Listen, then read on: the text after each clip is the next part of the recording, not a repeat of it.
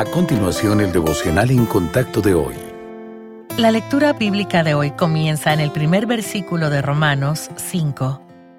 Justificados, pues, por la fe, tenemos paz para con Dios por medio de nuestro Señor Jesucristo, por quien también tenemos entrada por la fe a esta gracia en la cual estamos firmes, y nos gloriamos en la esperanza de la gloria de Dios.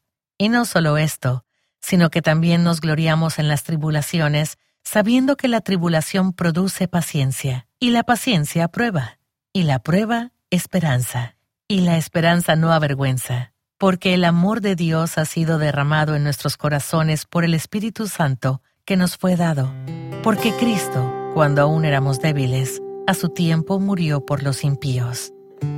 En el pasaje de hoy, Pablo usa un lenguaje hermoso para describir la posición del creyente en Cristo. También por medio de él, Jesucristo, y mediante la fe, tenemos acceso a esta gracia, en la cual nos mantenemos firmes. Esta gracia no es un charco que apenas nos moja los dedos de los pies. Es un océano poderoso que se extiende para siempre, y es más grandioso de lo que podríamos imaginar. La gracia de Dios es un concepto esencial que los creyentes debemos entender. Él ofrece con generosidad su favor a la humanidad porque el sacrificio del Señor Jesucristo en la cruz concedió perdón y salvación a todo aquel que crea. Sin embargo, muchas personas piensan que están disfrutando de la bondad de Dios cuando lo que en realidad están haciendo es tratar de ganarla. Y el Señor es muy claro al decir que las obras no pueden salvarnos. Servir a Dios con el fin de ganar su favor o asegurarse de que siga bendiciéndole menoscaba la hermosura de la gracia. Usted no puede hacer nada para ganarse su bondad. Él la derrama gratuitamente sobre los creyentes. Así que recíbala y disfrute de la libertad de saber que aunque sus esfuerzos son bien recibidos y apreciados por Dios, la gracia es un regalo que Él le ha dado.